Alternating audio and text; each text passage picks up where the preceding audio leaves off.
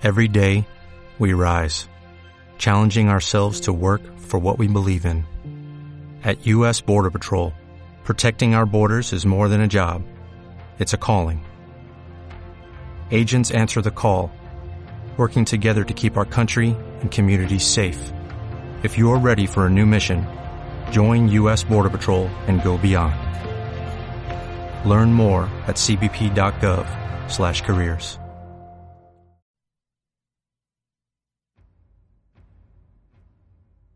La Universidad Laica Vicente Rocafuerte de Guayaquil y Radio Laica HD presentan su microinformativo Ecuador Actívate.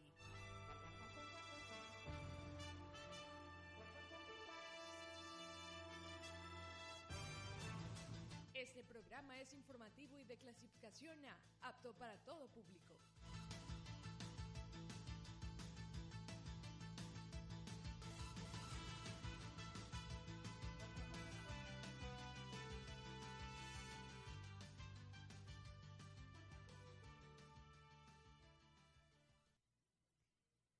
Tal amigos? Bienvenidos a su microinformativo Ecuador Actívate en su segmento La entrevista del día. Cuando son las 9 y 33 hora local, le doy el paso a mi compañero Gabriel Ceballos.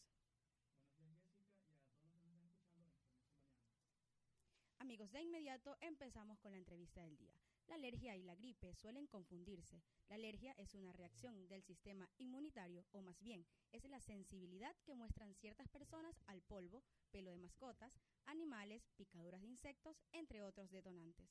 Por su parte, la gripe es una enfermedad infecciosa aguda y contagiosa, causada por un virus, que ataca las vías respiratorias y produce fiebre, dolor de cabeza y una sensación de malestar en general. Es común ver en esta época policlínicos y diversos centros de salud se llenan con personas que tienen gripe o a su vez sufren de afectaciones estomacales. Es por ello que con nosotros se encuentra el doctor Cristian Ceballos, quien nos despejará dudas acerca de cómo tratar estas infecciones y sus respectivas recomendaciones.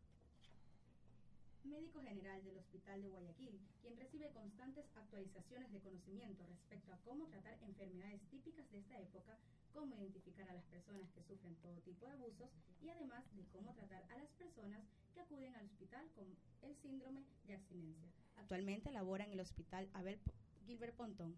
A propósito de que ya presenciamos las primeras lluvias de noviembre, eh, trae consigo las enfermedades, las típicas enfermedades, la gripe, eh, las infecciones estomacales. Es por ello que se encuentra el doctor Cristian Ceballos para despejar todo este tipo de dudas. ¿Qué tal, doctor? Cuéntenos cómo se encuentra. Buenos días, gracias por la entrevista. Vamos de inmediato con la entrevista y la temática de hoy es las enfermedades tropicales. Coméntenos, doctor, ¿cuáles son las causas de la gripe? Bueno, eh, realmente la gripe tiene una única causa que es de causa viral. Sin embargo, los virus pueden ser de diferentes cepas. Eh, las, eh, los virus inicialmente van a infectar las células caliciformes, que son las productoras de moco, igual que las células ciliadas, lo que va a provocar los síntomas clásicos de la gripe. ¿Cómo se puede tratar la gripe en niños?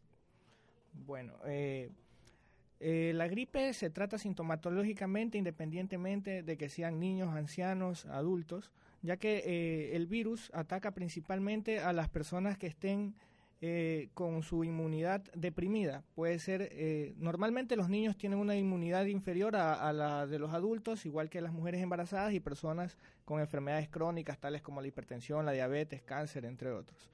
Eh, las, como le explicaba, las causas son sintomatológicas. Si el paciente tiene fiebre, se trata la fiebre. Si está deshidratado, se le trata de esta manera. No hay algo como para curarlo, sin embargo, pues los tratamientos sintomatológicos van bien en esta patología. Este, doctor, y en las mujeres embarazadas, ¿cómo podemos contrarrestar estos efectos de la gripe? En las mujeres embarazadas va a depender del periodo de embarazo puesto que no es igual tratar a una mujer de 8 semanas, 20 semanas, en fin, eh, porque los, los medicamentos que están destinados a la gripe, pues eh, hay ciertos que no se deben tomar, sin embargo, con medicamentos de soporte de hidratación, como paracetamol para la fiebre, de pronto en ciertas etapas del embarazo, loratadina, sin incluir antigripales como tales, eh, puede tratar la sintomatología. Recordamos a nuestra querida audiencia de Ecuador Actívate en su segmento, en su segmento entrevista del día, que nos encontramos con el doctor Cristian Ceballos. Cuando son las 9 y 37 de la mañana, continuamos con la entrevista. Doctor, ¿usted posee algún tipo de... Eh, algún tipo de cifras de, de cuántas son las personas que asisten a estos centros médicos? A los centros médicos como tales, eh, las cantidades van a depender primero del nivel de atención, porque no es lo mismo eh, eh, ver las cifras de un centro de salud que ver las cifras de un, un hospital o un hospital de especialidades como el que yo laboro. Generalmente a nosotros nos llegan los pacientes complicados. pero en los centros de salud, pues en estas épocas del año, sobre todo porque las gripes coinciden con el inicio del invierno, se vuelven por lo menos superiores al 50% de las consultas. Entonces es decir que ustedes a los hospitales no reciben mayor tipo de personas con enfermedades de gripe, sino más bien los subcentros son los que reciben a estas personas. Sí, por el nivel de complejidad. sí. Entonces nos podría decir cuáles son, eh, eh, existen alguna de las eh, gripes mal curadas, si es verdad que existe o esto es un mito de la gripe mal curada.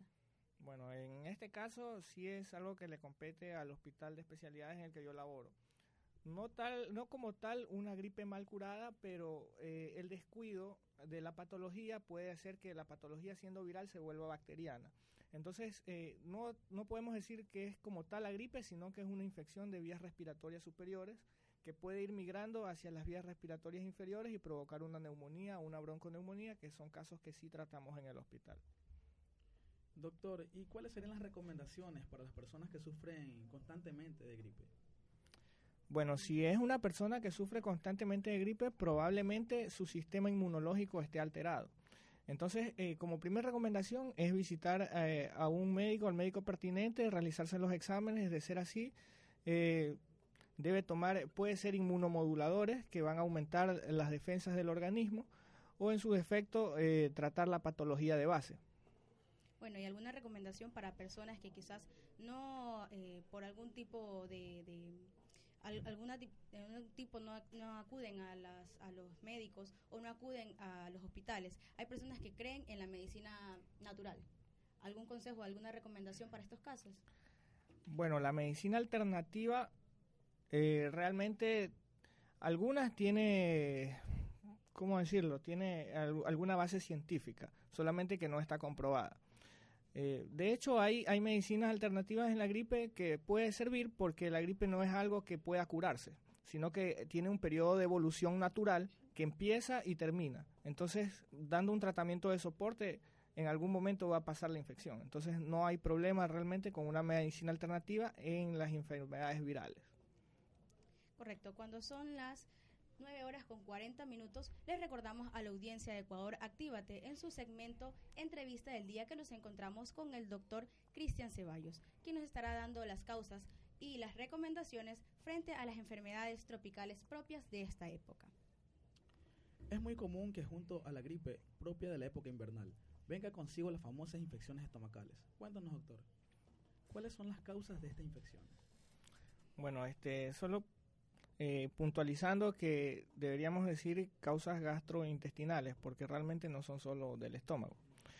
Eh, y sí, generalmente se dan porque al aparecer las lluvias, eh, traen consigo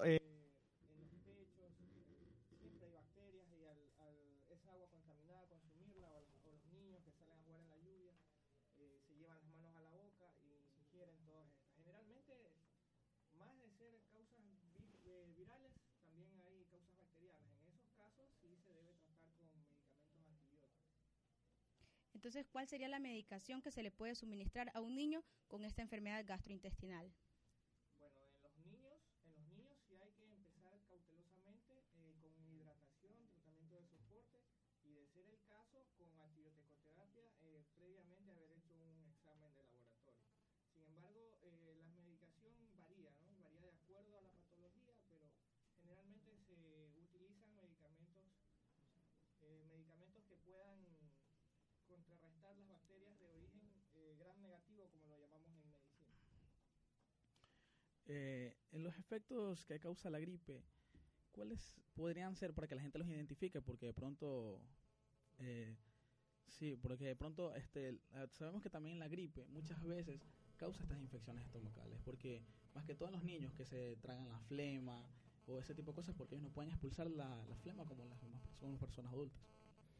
Bueno, sí, este, eh, las gripes en los niños, pues los niños no tienen la capacidad, sobre todo los niños lactantes y los lactantes mayores, no tienen la capacidad de expulsar eh, las secreciones bronquiales o las secreciones nasales. Entonces ellos se tragan las secreciones y los virus pues afectan en su parte intestinal, lo que va a provocar movimiento, mayor movimiento de la peristalsis intestinal o puede haber un defecto de la flora intestinal, lo que va a provocar diarreas. Entonces sí hay eh, las diarreas por causas virales gripales. Bueno, ¿y qué se puede hacer cuando un niño o un joven llega hasta este punto al hospital con una deshidratación extrema? ¿Cuáles son las medidas que toman los doctores? Bueno, eh, siempre primero hacer el, diagnóstico oportuno. La deshidratación pues tiene varias fases, ¿no? Si me, me una deshidratación extrema, pues pensamos en un paciente que llega prácticamente en estado de shock. Eh, en, el, en nuestro hospital tenemos un área de reanimación donde el paciente eh, que llega en estas condiciones lo atendemos eh, en menos de 10 minutos, le pasamos un soporte con líquidos, lo reanimamos y luego le damos el tratamiento indicado. Previamente le hacemos los exámenes de laboratorio y de, acuerdo a los exámenes y lo que tenga, pues nosotros le aplicamos la medicación adecuada. Cuando son las 9 y 43 de la mañana, recordamos que nos encontramos con el doctor Cristian Ceballos, quien nos está compartiendo acerca de cómo contrarrestar las gripes y las infecciones estomacales, así como el síndrome de abstinencia. ¿Cuál es su recomendación frente a estos casos? Eh, le trato de los, casos de gastrointestinales, las infecciones y, bueno, eh, a su vez el síndrome de abstinencia. El bueno, entre las infecciones gastrointestinales, eh, las medidas básicas de higiene que son lavarse las manos, eh, evitar eh, las comidas eh, en la calle o insalubres, básicamente. Y en cuanto a los del síndrome de abstinencia, pues para que haya un síndrome de abstinencia previamente debe haber un consumo. Entonces, ¿cómo evitarlo? Es evitando consumir drogas, pero esto es un asunto pues más complejo, ya que la drogadicción no es un problema social, sino un fenómeno social. Entonces los fenómenos sociales son algo que no podemos controlar ni erradicar, sino convivir y aprender a mejorarlo. En el hospital existen eh, casos de personas que han llegado con abstinencia y bueno, ¿cuáles son las medidas que toman los doctores? ¿Cuál es el proceso que sigue un doctor ante una persona que está en este síndrome? Mm, a nuestro hospital acuden con frecuencia eh, personas con síndrome de abstinencia. Eh, realmente un hospital de especialidades pues no está eh, no está acorde porque hay hospitales de menor complejidad, sin embargo las personas que tienen síndrome de abstinencia, drogadicción, son personas de atención prioritaria. Entonces ellos van a atenderse con nosotros. Generalmente lo que hacen primero es pasan por nuestra área de medicina interna, donde nosotros le damos el tratamiento de soporte, le hacemos exámenes de laboratorio, descartamos que tenga alguna eh, patología y luego del paciente estar estabilizado lo pasamos al área de psiquiatría donde eh, ellos le dan el tratamiento integral. Sin embargo, en medicina interna, pues nosotros hacemos la desintoxicación previa. Eh, doctor, eh, sabemos que las personas con más problemas de adicciones actualmente son los jóvenes. Mm, ¿Qué porcentaje, un aproximado de porcentaje de jóvenes que se acercan al, al hospital al mes? Bueno, le podría hablar sobre las guardias que hacemos, porque nosotros hacemos guardias 24 horas, pues no, no podría decirle exactamente el porcentaje que se da en cada guardia, pero aproximadamente nosotros recibimos entre 6 y 7 pacientes diarios por guardia de, con síndrome de abstinencia. Le recordamos a la audiencia que cuando son las 9 horas con 46 minutos, en su programa Ecuador Actívate, en el segmento Entrevista del Día. Coméntenos, doctor, usted eh, realizó o trabajó en la Amazonía ecuatoriana. Allá se maneja mucho la interculturalidad, es decir, el respeto a otras culturas. ¿Nos podría contar un poco de su experiencia? Bueno, sí, en, eh, yo trabajé en, un sector que se llamaba Tihuino Guaurani y comprendía 16 comunidades indígenas eh, con tribus guauranis. allá no teníamos población mestiza, y ellos pues en la medicina occidental no lo aceptan por completo. Realmente es complicado para el médico tratar una infección de este tipo porque su medicina es, es propia. Eh, ellos no aceptan totalmente el tratamiento occidental, pero es complementario. Entonces ellos, nosotros dejamos que ellos acudan a sus curanderos, pues, y luego le damos el tratamiento nosotros. Sin embargo, muchas veces llegaban los pacientes complicados porque al, al recibir un tratamiento, eh, un tratamiento que no es eh, adecuado, el paciente pues puede, puede complicarse. Entonces su, su medicina o la medicina occidental, como usted la, la nombra, es, era complementaria. Primero ellos asisten a los curanderos y luego ante los doctores. Sí, primero a los curanderos. Eh, medicina natural. Eh, cuando son las 9 horas con 47 minutos, le damos las gracias al doctor Cristian Ceballos por aceptar la entrevista y a su vez eh, despejar todas las dudas que existen en torno a la gripe, a la gripe mal curada, asimismo las recomendaciones, las causas y las consecuencias de la gripe y del gastro, de las enfermedades gastrointestinales. Muchas gracias, doctor, por aceptar esta invitación. Gracias a ustedes por la entrevista. Muchas gracias, doctor. Gracias. Es así como despedimos el programa Ecuador Actívate en su segmento Noticia del Día. Muchas gracias a todos los que nos están escuchando y Jessica, hasta, un, hasta una próxima ocasión. Muchas gracias. Gracias. Esta fue una producción de Ecuador Actívate. Gracias por acompañarnos.